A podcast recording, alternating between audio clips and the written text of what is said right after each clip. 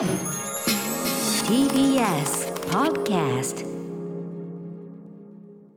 さて月曜日です。熊崎君よろしくお願いします。松さん今週もよろしくおはい。願いいたします、昨日は駅伝お疲れ様でした。あのクイーンズ駅伝というですね、宮城でやった駅伝をはいはいはい。担当しました、私の日比さんですね、はい。ねあの実況なかなか大変だったと思う。途中あの靴脱げちゃって走ってんのかな。あ大丈夫かなと思いながらねっていうチームの3区の選手が、はい。あんなことあるんですね。ねえ途中1個脱げちゃって、まあ、はいこれではってことで両方脱いで。そうなんですよ。その後足とかね痛めてないのかな。うん。もう僕らの世代だとさ世代俺よりはい全部,、はい全部上だけど、まあ、安倍もいるしなとかついつい、ついつい思っちゃうんだけどさ裸足で喋ってで僕も横にいた解説の高橋直子さんにうんうん。聞いたら、私も長い陸上人生で見たことないってなかなかな珍事だったのね。なかなかないはいはい。ことだということはおっしゃってましたね。そんな中、新谷仁美選手ね、あ新谷選手新谷さんですね。新谷ごめんなさい、新はい。谷新谷選手、失礼しました、新谷選手が、ははい。い、えっ、と、区間のね、また。そうなんですさ区間新記録というですね、はいうんうんしかも1分10秒を超えて10キロちょっとの区間で1分10秒ですから、うんうんまあまあ相当レベルの違いを見せつけた。ねえ、ね。うち、なんかもう体の作りからして変えたっていうのはね、解説をずっと見ながら。あそうなんではすよね、まあいまあ。体幹をすごく強く、鉄の体幹を作って。鍛えて、うん。まあ、食べてちゃんと食べるようにして、その分走って動いてカロリーも消費してみたいなやり方をして、痩せればいいというもんではそうないいうねことなんですよ。考え方を転換したの、そういうのももう熊崎君のもう声聞く熊崎君ってわかるからねもうね。熊崎君日比谷日比谷アナウンサーとかそういうあの 曜日アナウンサーのやっぱ声聞きがもうパッとわかる感じになってるんで。ありがとうございます。いや本当に嬉しいです、拝見しておりました。はい。ということで今日は、はい。あのというか今日はというか今週からえっ、と推薦図書月間もいよいよ大詰めに入ってまいりましてそうなんですよ。えっ、と曜日パートナーのおすすめ本をね、はい。ちょっとねこの後あのお話しいただくんですがちょっとその前にちょっとねえっ、と軽くまあ私どものですねヒップホップ業界関連のちょっと追悼絡めで曲も含めて、はいあのお話しさせていただきたいんでとっとと始めたいと思います。アフターシックスジャンクション After Six Junction. 11月23日月曜日、えー今日は祝日あそうかまだ祝日連休なんですね、勤労感謝の日でございます時刻は6時2分、えーラジオドッキの方もラジコドッキの方もこんばんは TBS ラジオをキーステーションにお送りしているカルチャーキュレーションプログラムアフターシックスジャンクション通称アトロクパーソナリティは私ラップグループライムスターの歌丸ですそして T えー TBS アナウンサー月曜パートナーの熊崎和人です。はいということで、まあ、日曜日もお疲れ様はい、おでした、疲れ様でした。はいこちらこそです。そんな中ですね、俺ちょっとはい全然分かってなかったんですけど、えっ、と、ちょっと、まあ、あの、構成作家古川光さん、まあ、古くからね、あの、彼もヒップホップシーンでライターとして関わってるんで、彼から教わったんですが、えっ、とですね、うーんと、ミスター板垣、AK 板長というですね、まあ、DJ であり、はいえー選曲家でありというような、えープロデューサーでありという活動をしてきた、まあ、あの、日本のヒップホップ業界のですね、えー人物が、まあ、ちょっとお亡くなりに、ちょっと原因とか僕はあの詳しくは知らないですし、うんはい。はい、という感じで、あのーまあ、ざっくり言うと、90年代後半から2000年代頭ぐらいにかけての、えー、と渋谷宇田川町を中心とした、えー特にそのレコード屋さんを中心とした、まあ、ヒップホップ文化の盛り上がりというのがまああって、これはそのご存じない方に説明するのは難しいんだけど、本当にもう確固たる一大、まあ他の国のどれとも違う、まあ、非常に体系化された知識を持つ、本当にヒップホップヘッズがもう行き交うですね、本当にあの独自の文化体系となって、でその中心に、まあ、例えばあの世界的なレコードコレクター DJ としても知られるムロ君という男、はい。僕と同世代ですけどでムロ君のその周りの若者たちというのがまたさらにそういうこうなんていうかな堀市イズムこう、ね、レコードをこう掘って掘って、世界中行って掘ってというイズムとその非常にこう知識と技術というのを身につけて、まあはい。当然ラップグループとかもそこから生まれてきて、うん。あのこの番組もちょいちょい来ていただくニトロマイクロフォンアンダーグラウンドの、ねはい。人たちなんかもそうだったりするんだけどそんな中でやっぱりレコード屋が果たした役割というのは大きくて、えー、とこの番組にもね来ていただいている、まあ、柳竹、はいえーはあのシスコというね、あのシスコ坂という坂の上を登ってあるシスコで、えー一方その下にはですねマンハッタンレコードという、まあ、今でもありますけど、でマンハッタンレコードの、えーまあ、勤務してたそのいミスター板垣 AK 板長君というのが、まあ、すごくそのいろんな知識を持ってレコードのバイヤーとして活躍もして、えー若者にも知識を与えてたし、プロデューサーとしても優れたそのトラックをいっぱい残してたりして、えー長年活躍してきてというか、はい。えー僕はそんな直接すごい親しいというかもう多分 DJ ジンとかの方がよっぽど近しいと思うんだけど、はいあのーなんだけど、まあ、もちろん東京の特にやっぱりその、えー渋谷を中心としたあの本当にもう確固たるヒップホップ文化圏が世界に冠たる、はい。そのヒップホップ文化圏があってその中ですごく重要な役割を果たした人物で、うん、となので、まあ、ちょっと原因とか僕はまだねあの直接は知らないですし、あのーなんだけど、まあ、ちょっとこの番組一応東京で一応ラッパーがね東京のラッパーがやっている番組として、はい。板長君お亡くなりになって全くこう曲も書けないというのはちょっとないだろうということで、はい。えーまあ、僭越ながらというかちょっと一曲板長君のプロデュース、えー曲いっぱいあるんですが、はい。代表曲はやはりこの辺りになるんでしょうかね。最初出たのは1999年かな後に2000年のアルバム、えーニトロマイクロフォンアンダーグラウンドにも入りました、えー内調の代表曲でもあると思います。ニトロマイクロフォンアンダーグラウンドでバンブー。はい、えー、初出は99年になるのかな、えー、板長君の、まあ、代表的プロデュース曲と言っていいでしょう、うん、インドロマイクロフォンアンダーグラウンドで、えー、バンブーをお聴きいただきました。途中のねあのこの番組もちょいちょい来てもらってるあのー、あれですよ。マカチン君の、えー、チャリンコラボチャリンコラボって何言ってんだか分かんない。ねわーとか言われてましたけど 曲の中でも。うんそんなのも含めてまああの他にもいろいろかっこいい曲も残してますし、えー、レコードバイヤーとしてもね世界的に飛び回って活躍してましたしまだまだちょっとねあのー、活躍されるようなお年だったと思うんだけども、はい、ということで、はい。えー、とりあえず、えー、ご冥福をお祈りいたします、えー、ミスター板垣板長、えー、ということです。はい。ということで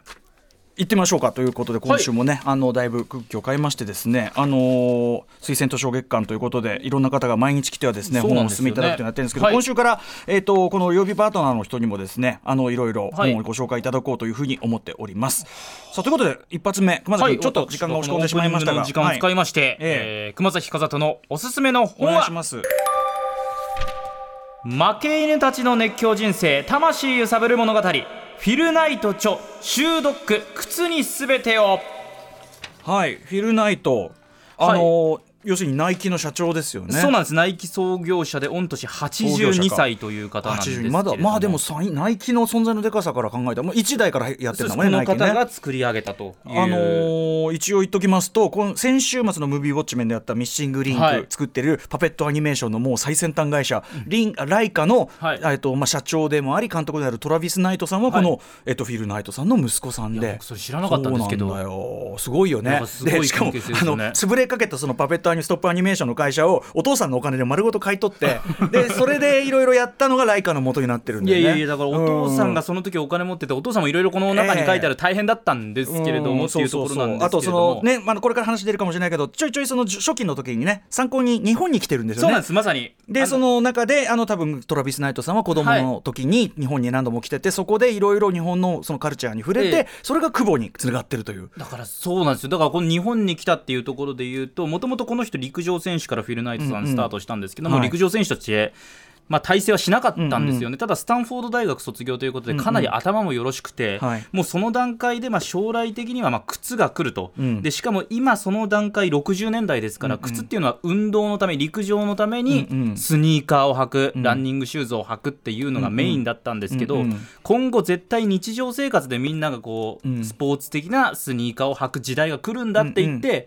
じゃあ何か勉強しないといけないって言って見つけたのが日本。そのスニーカーの時代を予見するというのもすごいしそこで目をつけたのが日本だった。日本の中でも鬼塚タイガーが素晴らしい、まあ、当時の最先端のスニーカースポーツシューズ。を持ってた、っていうのを見つけてだからそこで日本に行くんですよね、その段階で。で鬼塚タイガーをアメリカで売るために作った売らせてくださいって営業をかけて日本に行って、はい、でそこで作った会社というのがナイキの前身になるブルーリボンという会社なんですけれども、うんうんはい、まあ、前半部分でいうとこの鬼塚タイガーの代理店としてアメリカで成り上がっていく姿っていうのが映ってるんですけど、そこでもそれなりに成功するんだ。もう大成功ですね、代理店として最初はもう本当に大成功なんですけど結構無茶なやり方とかもするので途中鬼塚にまあ嫌われてしまうというか、もう君たちはダメだと言われるタイミングが来てですね、そこで日本のあの商社の双日がいろいろこう助けてくれて、なんとか首の皮一枚、まあ、お父さんも結構やんちゃでガ,、ガツガツやるようなフィルナイトさんもそういう人だったので,、で双日に助けてもらってただもう鬼塚タイガーとの縁はもうその時点で切れてしまって、でじゃあ自分たちで靴も作りましょうって言って始まったのがナイキ。だったんですよね。でですからまあ日本の大企業がないと今はなかったっていうのがナイキの話ですし、あのまあ結局90年代でエアマックスとかで本当に街中でみんなナイキを履くとかっていうブームも作り上げたっていうのをもともと予見したっていうところもありますし、うんうん、そのあとあれかな70年代後半のジョギングアメリカのジョギングブームであるとか、はい、そうですね。ねそういうあたりでしょうね。だからもうそういった、まあ、スポーツももちろんですけどそのスポーツの枠を超えた広がりを作ったっていうのがこの人ですし、うんうん、カルチャーにねそ、ね、そうなんですよね、うん、だから今まであった常識っていうのを全部打ち破っていくというか、うんうんうん、だからもうこういう話を見ていくと今ナイキがそれこそランニングシューズで厚底っていうのを作ってますけれども、うんえー、あのもうねみんなもうみんな履いてる。昨日まさにそうでしたね。そうなんですよね、うん、ああいうのもも。う10年前だったらもう常識的に考えられない。っていう中で、でもナイキとしては常識を打ち破る。常識なんて偏見であることが多いんだっていうその発想から、うんうん厚底っていうのはもうこのフィルナイトの生き様からもう今までこう重なってる部分っていうのが非常によくありまして、攻めの姿勢、ね、そうですねまさに、うんうん、っていうのがこうよく描かれた、まあ、前半部分は鬼塚タイガーの代理店として後半部分はナイキとして成り上がっていく姿っていうところがですね、うんうん、ありまして。ただ結構ガツガツしてるっていうだけじゃなくて、うんうん、結構弱々しいところもある人間なのでそういう人間味のあるところっていうのも含めて、うん、えー、500ページ以上あるんですかね。結構長いんですけれども、うんうん、でもなんか読みやすそうな感じだねそうですねかなりこうサクサクいけるような感じ時系列順で分かりやすいし、はい、あと何よりやっぱり僕らが今もう慣れ親しんでるねそのスニーカーというもう今スニーカーカルチャーがもうなんか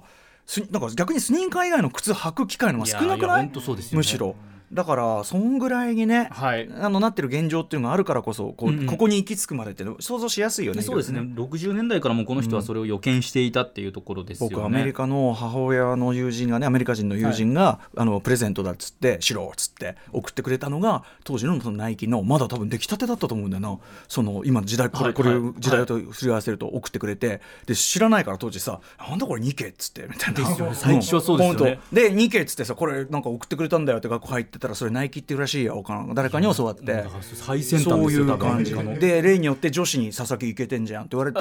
もう以来ずっと。以来ずっと。あとプラスその友人にまたまた送れ。したらでもちゃんとレザーコルテッツかなんか送ってくれて、えー、今思えばすごい良かったよね。相当すごいことだと思いますね、ちなみに今後ろで流れてるのはスカートのね澤部太さんの「かける」っていう曲なんですけどまさにこれ「走る」っていう意味もかかってる「かける」なんですけれども、うんうんうん、あのまあ我々が中継してるわけじゃないんですけどあのお正月に大学生の箱根を走るあの某駅伝があるじゃないですか、うん、で今年のその箱根まあ言っちゃいますけど箱根 NHK かな、日本テレビなんですけれども。箱根駅伝の、まあ、CM ソングにですね、うん、これ使われてまして。日テレのなんだそうです。日テレ公式というより日テレでその箱根駅伝のスポンサーの会社の CM がガンガン流れるわけじゃないですか、それのテーマソングに使われてまして、ね、2日間10時間以上見てますとこの曲をですねもう100回以上聴くというですねだからもう駅伝ファンとか陸上ファンとかも絶対知ってる、うん、みんな知ってる澤部さん。もうそういう曲ですね、うんうん、なるほどなるほど。だからここで選ばせていただきました。わかりました、はい、ということで、まあ、あのスポーツ実況アナウンサーとしての熊崎君もね非常に関係している。一冊、ねはい、えー、っとフィルナイトの靴にえー、っとなんだ修読というね靴にすべてをというタイトルこれ、と東洋経済から出てる本でございます、さあということでもう一冊いけそうよ。もう一冊いっていいですか？いきましょう